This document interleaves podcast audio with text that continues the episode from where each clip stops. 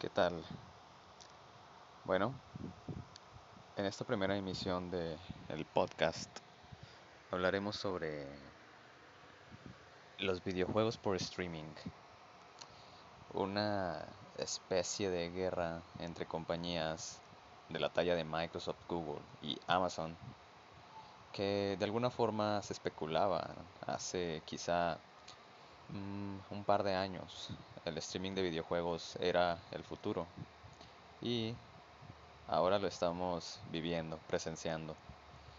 Se nos adelantó Google con Stadia y bueno, digamos que su lanzamiento y quizá popularidad no resultó del todo bien como la mayoría de los productos de, Google. Entonces, eh, bueno, incluso creo ah, ni siquiera sigue disponible en algunos mercados, entre ellos México. Y todo eso manchó pues la popularidad de, o al menos el alcance del servicio. Em, desventaja es que Google pues no conocía el mercado de videojuegos tanto como Microsoft y pues obviamente eso lo posicionaba en segundo plano incluso antes de su lanzamiento. Y hablo primero de ellos porque quizá el adelantarse fue su principal problema. ¿Por qué? Porque no tenían experiencia, no supieron manejar la eh, publicidad, incluso confundieron a los usuarios y al principio tuvieron fallas, problemas con el servicio de streaming, además de que el catálogo era bastante reducido. Entonces, era como una muerte anunciada. Sigue viviendo, pero no sabemos por cuánto. Y lo digo por lo siguiente. Bueno, meses después, eh, Microsoft, aunque ya se sabía incluso desde antes del lanzamiento de Stadia, eh, trabajaba ya en su propia versión de streaming de videojuegos, al que tituló o llamó internamente como Project X Cloud. Y pues sí, estuvo de hecho en pruebas con insiders de Xbox. Eh, el servicio, obviamente bajo suscripción, ah, era distinto al Xbox Live Gold. Era eh, mediante una suscripción diferente. Y de hecho, así es como ahora se maneja, que hace poco apareció la beta abierta. Entonces, ya los usuarios de Xbox y Ultimate con suscripción si cuentan con un dispositivo Android, pueden descargar la aplicación Xbox Beta, que es nueva, por cierto, y pueden realizar streaming de los videojuegos que aparecen en la biblioteca de Xbox Game Pass. Además, la ventaja por encima, y quizá la principal para los que no cuentan con suscripción solo a Xbox Live Gold, es que quienes cuenten con eh, consola, videojuegos en su consola obviamente comprados previamente y eh, con la aplicación podrán realizar streaming de esos videojuegos desde su consola, no importa dónde estén, siempre y cuando se tenga acceso a la consola, ya sea mediante una dirección IP pública, eso ya dependerá de, del proveedor de internet, algunas veces hay restricciones, o en casa. Tan sencillo como descargar la aplicación, conectar el control de Xbox Bluetooth o alguno compatible con USB y eh, entrar a la aplicación, cargar el juego, como si estuvieras viendo una película en, Netflix, ¿no? Entonces, digamos, esa es la principal ventaja em, de Xbox por encima de Stadia. Además de que el catálogo de videojuegos en Game Pass, pues es mucho mayor. Ahora, el día de hoy se reveló y tampoco era algo nuevo. Eh, Amazon ya estaba trabajando en algo interno eh, y de hecho ellos no son nuevos en el ámbito de videojuegos. ¿Por qué? Porque Amazon, por si no lo sabían, es dueño de Twitch y Twitch, bueno, sabemos que su comunidad es eh, demasiado grande y hay demasiados streamers. Hasta decían que allá hay más streamers que jugadores, perdón, que eh, personas que ven a, los jugadores y pues bueno, digamos que por eso ya tenían experiencia, conocían a las personas, a los jugadores, etcétera, a la comunidad más que nada y Amazon empezó a trabajar en su propio streaming de videojuegos. lo cual fue anunciado el día de hoy y se llama Luna. Es apenas un anuncio, se anunció la disponibilidad, digamos, para algunos dispositivos, eh, a excepción de Android desde su lanzamiento. De hecho, eh, está eh, ya disponible en Early Access, como le dicen, acceso temprano. Entonces, digamos, es nuevo también en este rubro, pero la competencia apenas comienza.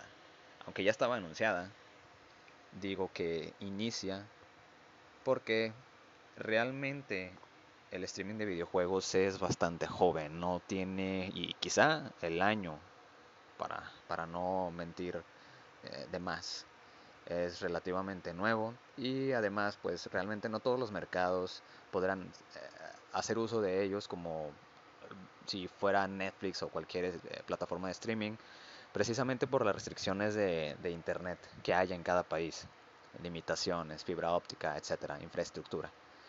Entonces aparece ahora Amazon, nos ofrece esta alternativa em, y pues se perfila como un gran competidor, obviamente. Incluso creo que más que Google. Si me dijeran, para ti, ¿quién es el que está ofreciendo actualmente el mejor eh, servicio? Sin considerar catálogo, eh, por la experiencia y eh, obviamente Microsoft con Xbox después Amazon y Google al final. Quizás se pueda recuperar Google, quizás no, no sabemos. Será cuestión de tiempo y de que los demás se abran a los demás mercados em, para saber quién será el ganador. Pero hay algo interesante en todo esto, un gran trasfondo que me gustaría comentar. Y es que recién que se anunciaron las consolas de Xbox One Series X y eh, PlayStation 5. Algo interesante es que, bueno, sí, es, es verdad que existe una competencia, no tanto una rivalidad, aunque entre los eh, fans de cada consola siempre la habrá, pero realmente la competencia no apunta hacia las consolas en el, los, quizá en los próximos tres años o menos, sino realmente la competencia apunta hacia el streaming. Y pues si lo vemos de esa forma, ni Sony ni Nintendo son rivales para Microsoft ni para Amazon eh, obviamente tampoco para Google entonces eh, si lo vemos de esa forma resulta interesante eh, ya lo estamos viviendo con las plataformas de streaming la infinidad por así ya decirlo de plataformas por streaming alternativas a Netflix que existen entonces Solo imaginen eso. Y hay algo todavía, quizá un dato curioso para los que no sabían, es que Google, Microsoft y Amazon, eh, pues realmente ellos dominan el mercado de la, de la nube. Eh, como saben, bueno, empresas utilizan sus servicios en la nube para eh, la gestión de datos, almacenamiento, obviamente, desarrollo de aplicaciones o alojamiento de datos a, gran escala. Eh, y pues digamos, es como darles el siguiente ejemplo. Si Netflix utiliza eh, los servicios en la nube de Amazon por su escalabilidad y gran eh, almacenamiento que permite o, que le ofrece a Netflix. Imagínense la cantidad de usuarios de Netflix y el consumo que se realiza, el ancho de banda que necesita. Si lo vemos de esta forma, es obvio el por qué los tres gigantes de la nube decidieron entrar a este negocio. Google, como sabemos, con, eh, con Google Cloud. Microsoft con Azure. Y Amazon con Web Services. Entonces era, era de esperarse. Entonces si ponemos esto en perspectiva, Sony no tiene esa infraestructura, Nintendo tampoco. Sería como si ellos quisieran entrar en algún momento, tener que pues rentar, como Netflix lo hace con Amazon, la nube de alguno de ellos. Por eso es interesante hablar sobre, sobre eso. Digo, al final de cuentas es competencia, es algo nuevo para los jugadores, para los gamers y quizá para los más viejos. pero ya era eh, algo que ya se anticipaba con algunos años, pero ni la infraestructura de ellos, ni el internet de muchos países permitían que eso fuera así, principalmente por la latencia, que es una de las mayores preocupaciones de los jugadores.